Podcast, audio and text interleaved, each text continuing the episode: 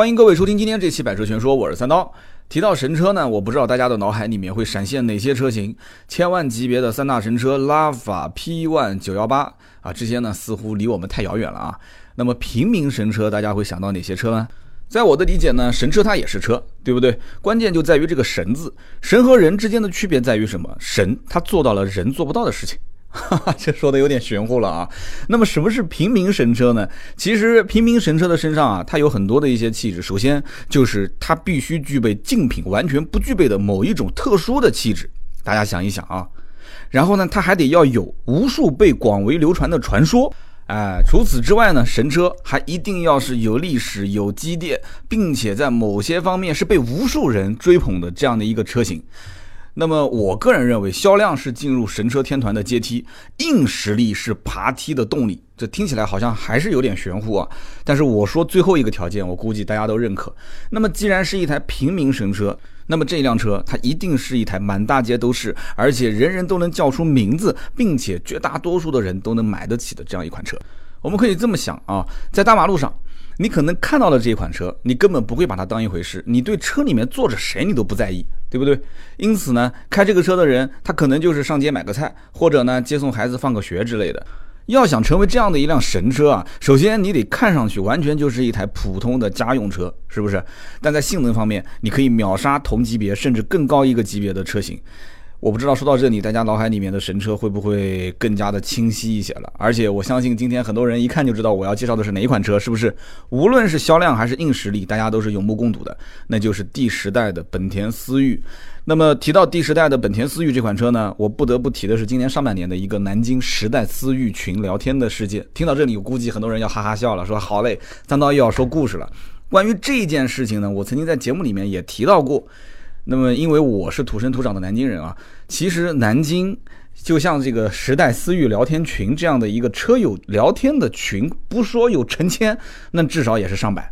啊，南京的年轻人，我们南京地方方言叫做南京小杆子啊，南京小杆子，他们说话一向都比较张扬啊。南京方言管这种小杆子说话叫什么？叫蛮摆的啊。南京小杆子说话蛮摆的，所以因此，当时的那一段时代思域聊天群里面公开的内容。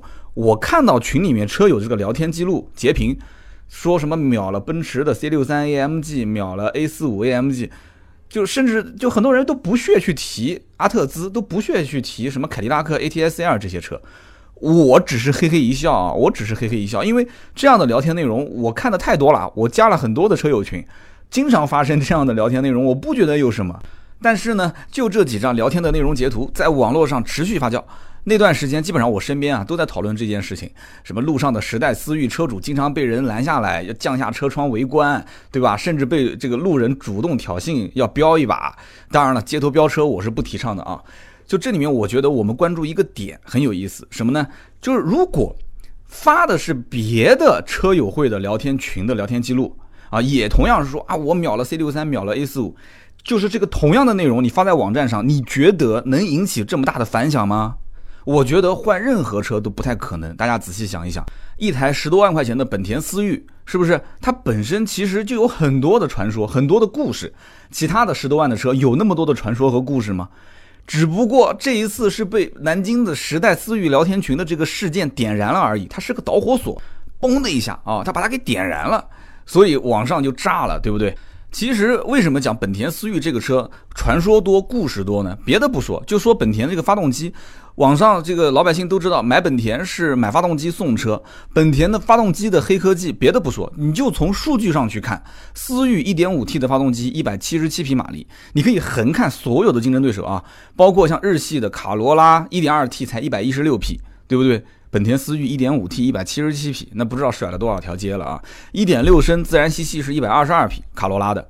那也比它多出五十匹啊，那么完全不在一个动力水平上。轩逸一点六一百二十六匹，一点八也就一百三十九匹。那么就算你拿现在是以运动著称的马自达的昂克赛拉，一点五自然吸气一百一十七匹，二点零排量的是一百五十八匹，仍然还是比不过一点五 T 思域的一百七十七匹。而像德系的像速腾一点四 T 啊，这个排量已经很接近了啊，但是也就一百五十匹。啊，你跟本田的这个一百七十七匹马力动力比起来，还是差很多。所以思域的动力可以说在这一个级别当中，别的不谈，就谈它的这个数据方面，很多人是非常向往的。在数据方面，至少看是甩了竞争对手一条街。好，那么接着我们就看它实际的测试啊。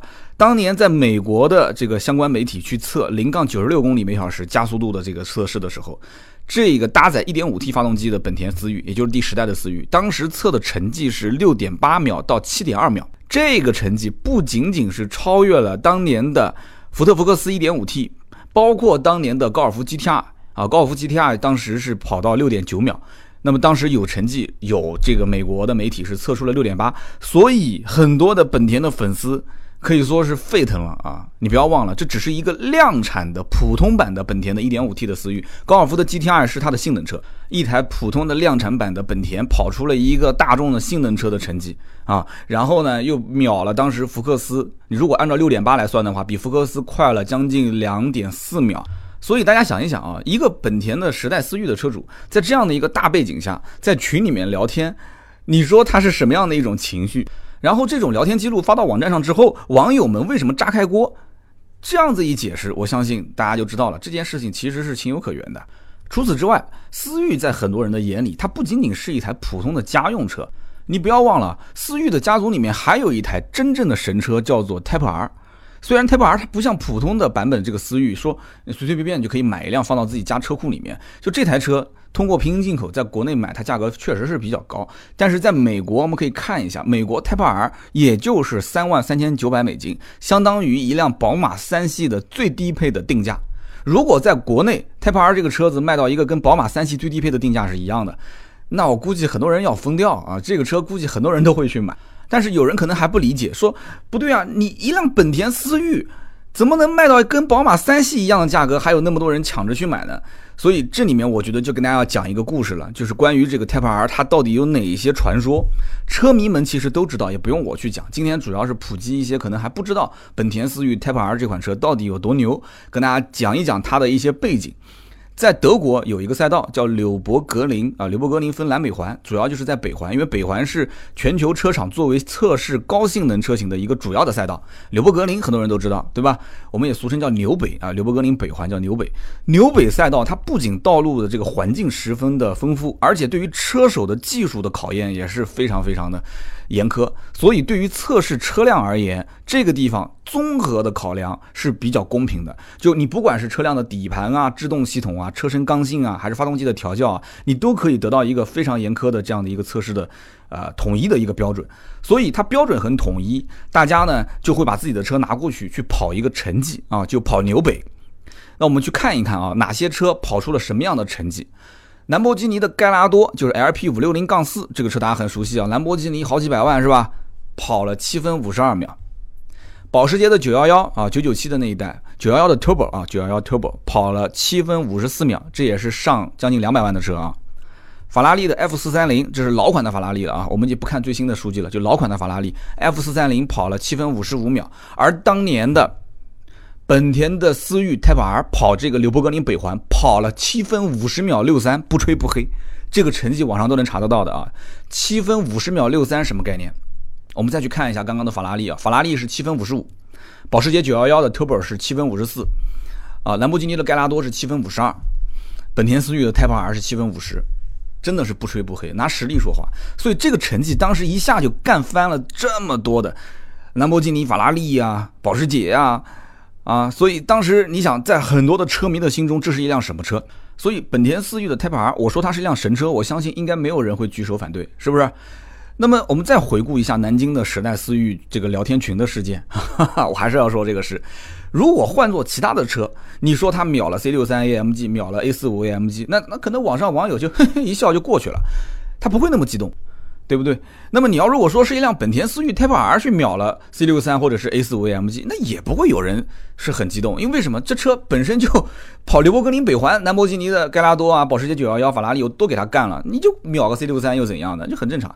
但是如果你要说是一辆普通的量产版本的时代思域，把 C 六三 AMG 跟 A 四五 AMG 给干掉了，对不起，那大家会很激动。啊，所以普通的思域，如果它都能秒天秒地秒空气，在很多网友的眼里，这还有天理吗？哈哈，当然了，到后来网友最后就变成了全民娱乐啊，就拿这个思域去开玩笑，全民娱乐去了。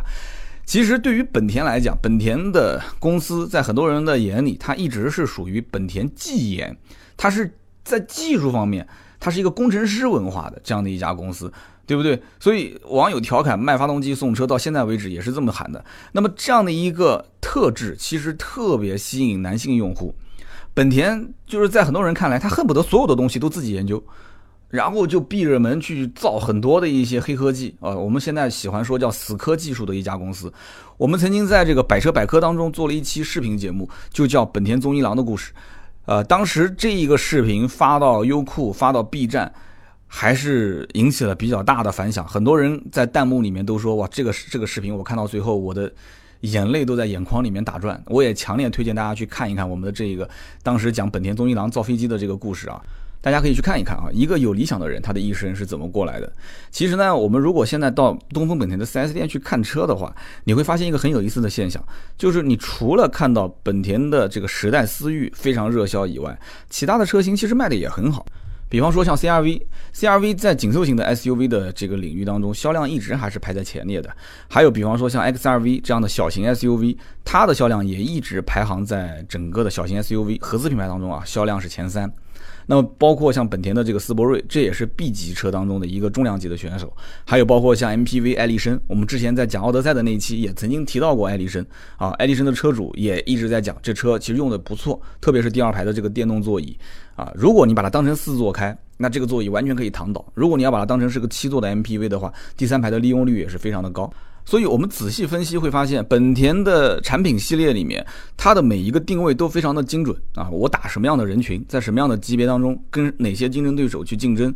所以，我们可以回过头来看本田思域的这款车。时代思域是整个本田家族当中，我觉得是极具个性的一款车型。为什么我要这么说？曾经有网友是这么说本田思域的，呃，他说这是十五万级别里面最像跑车的车型。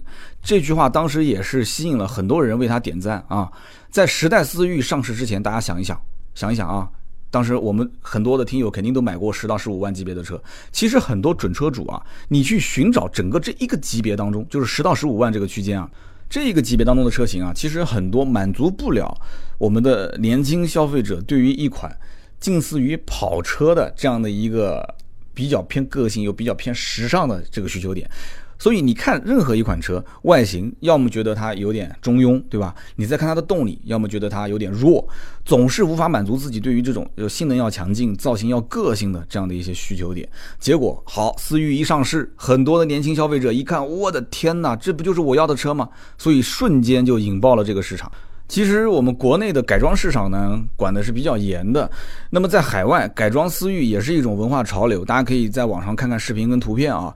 就是无论从外观还是从内饰，就是改装思域数不胜数，加包围的、加尾翼的、改排气的，还有就是有的是各种拉花了啊。就是反正怎么个性怎么来，大家可以在网上去搜啊，大量的美图，真的包括视频，绝对是让人看着是流口水啊。改装文化本身就很有个性，很吸引人，但是呢。这个外观内饰的改装，这只是初级阶段，初级阶段。还有很多本田思域的车主是直接改性能啊，所以我们会看到很多思域车主是直接去下赛道去飙，下赛道飙，下赛道无所谓啊，你有本事你就拿出来，对吧？那才叫真正的秒天秒地秒空气。啊，赛道里面你干翻竞争对手，你才叫本事，不要在路上飙。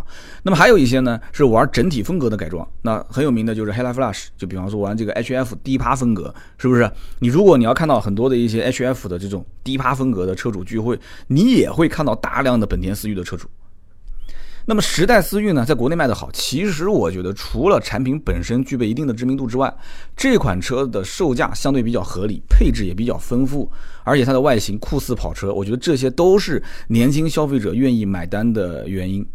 刚上市的时候，这个车子的手动定价 1.5T 啊，十二点九九万，自动定价起步就是豪华版十三点九九万。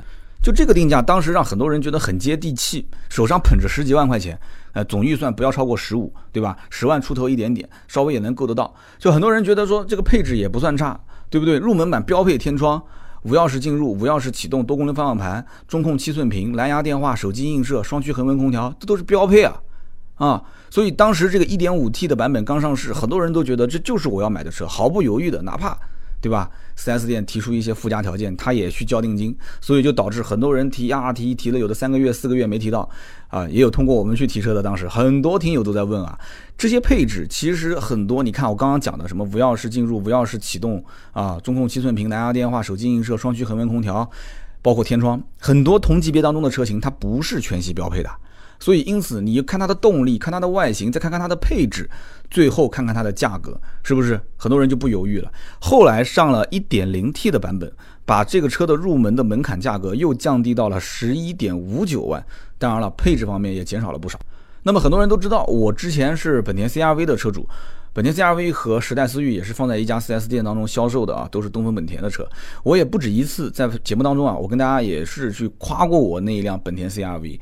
其实我夸它的理由很简单，动力足，空间大，油耗省，没毛病，很简单。就这么十二个字，我相信不只是我，很多曾经开过本田的车主，他也会推荐身边的人可以买本田啊。就是老客户推荐的概率一定是非常高的。我曾经也收购过很多二手的本田的 CRV 啊，本田的思域。就对于这一类车型，我一般都是比较敢高价去收的。我曾经也说过，我收本田思域跟本田 CRV 的这个案例啊。为什么敢高价收？因为我根本就不担心它卖不掉。根本不担心，思域 CRV 在二手车的这个市场里面，呃，卖家求的也很多，就是卖家做批发，就他想要这个车也很多，买家就直客想要买这个车也很多，主要还是牌子比较硬，所以老百姓。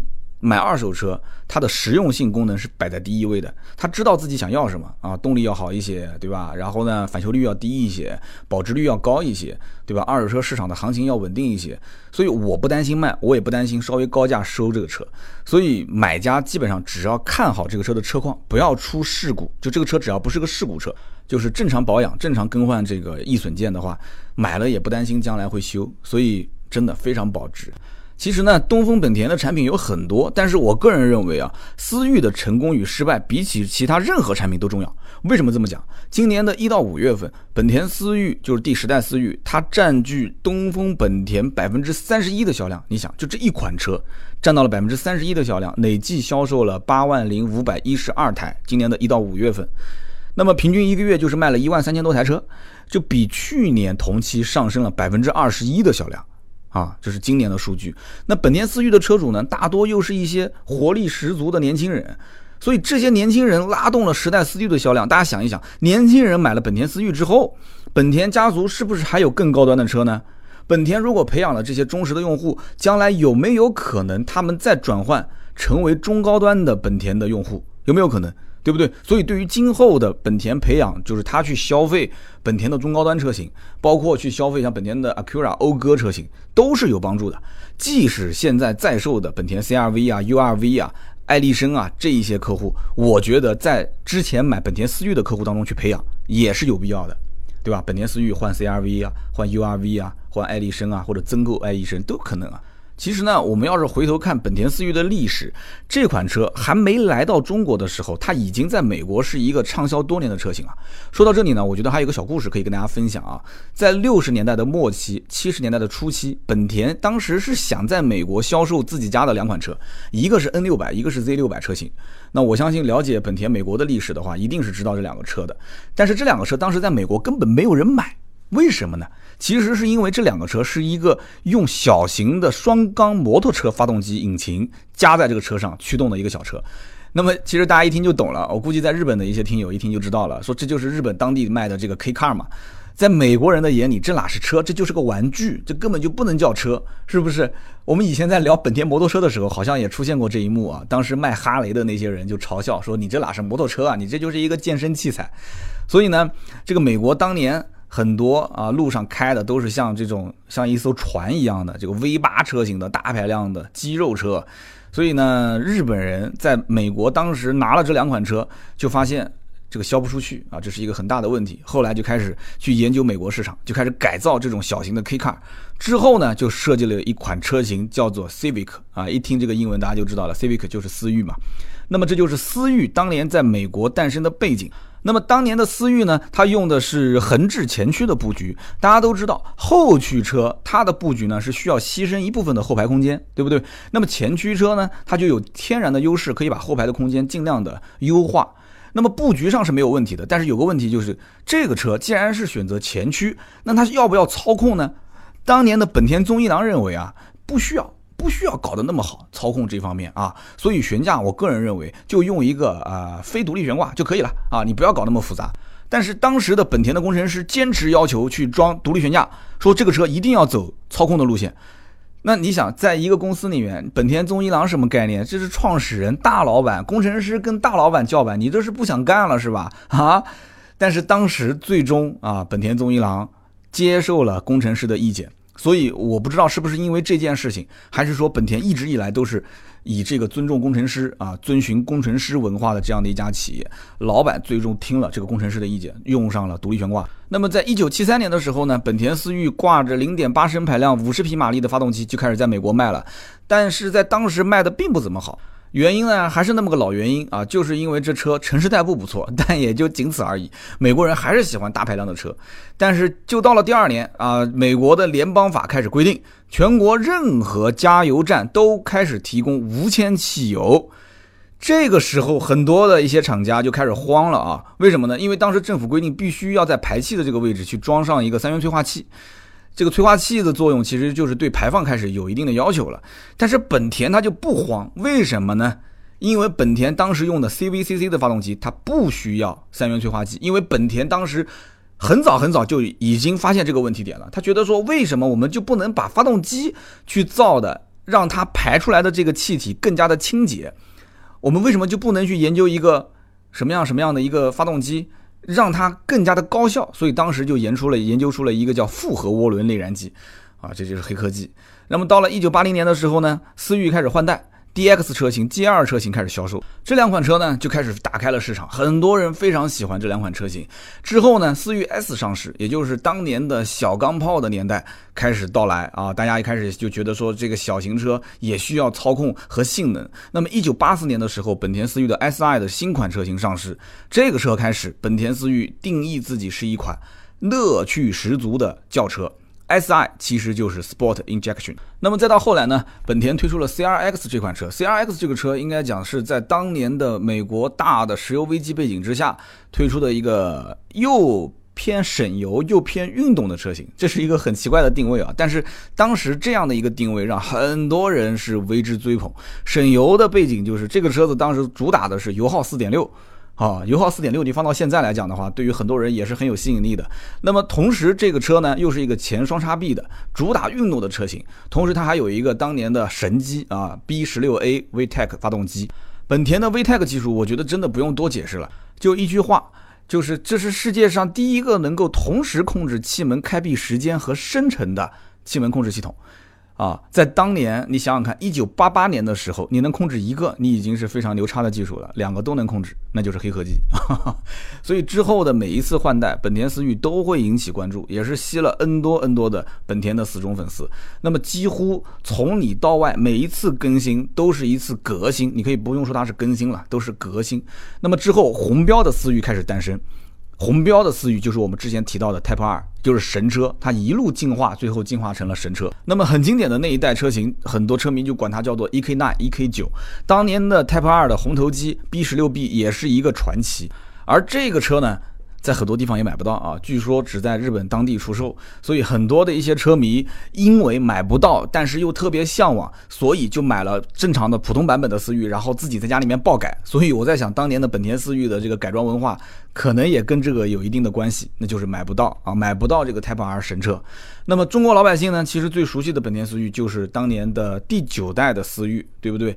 当年的这一款车型也是标榜运动，也是标榜这个车油耗很低，也是标榜这个车的动力很好，是不是？而的确，你买回来之后，你发现他说的没有错啊，这个车不但动力足，而且油耗确实很省。身边有很多开当年九代思域的人，他都是这样评价。所以你想想看，一辆家用车。啊，外形啊，各方面在当年造的也很时尚，也很偏运动，然后动力又不错，油耗又很省。你会对这个车是什么样的一个评价？很多的年轻消费者对当年的九代思域的评价都很高，都很高。当年一点八排量的思域开到个六个油、七个油都正常，你开到个八个油，可能在车友会里面大家都说啊，你开八个油啊，你这个油耗算高的了，一点八的排量啊。所以当时论坛里面有很多人晒。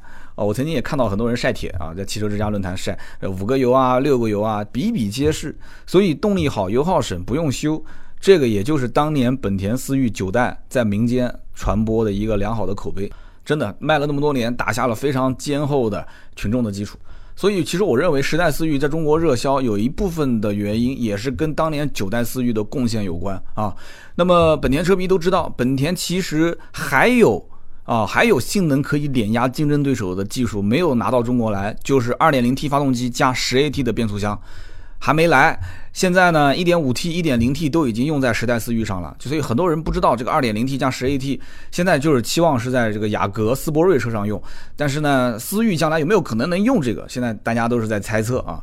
本田自家的这个 iMMD 的这个混动系统，这不用说了，锐混动，对不对？我觉得它的这个做法很聪明，它上市之后的定位非常的准。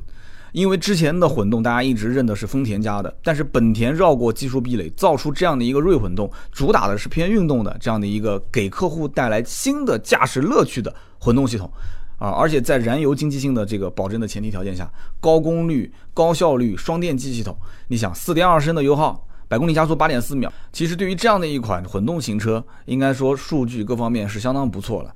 那么现如今呢，老百姓买车不再是看那些花里胡哨的功能，更多的是看什么呢？是看它的这个，比方说主动安全配置啊、被动安全配置啊，特别是主动安全配置，因为现在除了操控性能、油耗这方面。那更多的还是要安全，是不是？虽然嘴上不讲，这东西也看不见也摸不着，但是它是骨子里就应该有的嘛。主动安全功能包括哪些？你比方说啊，本田车型当中，主动刹车、车道偏离预警、ACC 自适应巡航等等这些技术，不但实用，而且呢可以保命啊。这些功能我觉得啊，它的普及会大大的提升产品的竞争力。那么在第十代的本田思域上都有这些功能。本田其实这几年的产品都在尽可能的去。齐全的标配这些主动安全配置，大家可以去看啊，就往下沉的这些配置，基本上啊很多车型上都能看得见。那么很多人现在选择本田，更多的也是出于这方面的原因考虑啊，就是说在配置方面也是越来越具备竞争力。而我目前据可靠的消息啊，今后本田在国内它的导航服务系统、导航的互联服务会和这个阿里巴巴以及高德集团共同开发，这个我觉得也是很值得期待的。那么本田思域在全球目前是拥有一千八百多万车主。对于这款车的成功呢，我觉得我不需要再去多解释啊。那么今天这期节目呢，我觉得可以跟大家聊一聊，就是最近这两年呢，本田在网络上它有正面，当然也是有一些负面的消息。那么就在前不久呢，本田的思域，也就是七月九号的时候呢，宣布召回。这一份召回声明一出，那么我第一时间当时也联系了一些经销商的朋友，我就问他们，我说啊，这个本田思域的召回影响大不大？那我也问了这个本田思域当地的车友会的会长。那么大家其实给我的反馈都是，车主很淡定啊，都很淡定。为什么呢？因为对于这一次啊，东风本田处理问题的态度以及维修和补偿方案，还是表示认同的。那么在这个召回声明里面，车辆是包括一五年十二月十五号到一八年五月十七号生产的本田思域。那么这一次召回之后呢，主要是给这些车主啊免费更换空调控制单元，升级 FRECU 的软件，再针对 CVT 变速箱的车型去就是自动挡车型啊，免费去更换散热器下水管总成以及 TCU 的软件进行升级。那么除此之外呢，给每一位啊召回的车主还赠送了五百元的精品的代金券和免费的保养。那么这样的一个处理方案呢，也是得到了车主们的认同，在网上大家的反响也是非常的不错。那么当然了，现在越来越多的人对于驾驶的理解也不再局限于说从 A 点移动到 B 点这么简单。大家现在对于动力、对于操控、对于技术、对于驾驶的乐趣都开始提出更高的要求。本田思域它的设计思路就是让驾驶变得更加的有趣。我相信在未来，越来越多的年轻消费者开始选择自己喜欢的产品的时候。这些要素会成为他们选购与否的一个核心的考量标准。那么好，今天呢，以上就是所有关于第十代本田思域的节目内容。也希望大家在评论区呢多多留言进行讨论。我相信这款车很多人应该还是非常有兴趣的，而且我相信在听友当中很多就是本田时代思域的车主。那么我们也同样在节目下方的留言当中呢，会抽取三位，在下期节目当中啊跟大家去进行互动，同时送出价值一百六十八元的小礼品。好的，我们今天这期节目就到这里，我们下一期接着聊，拜拜。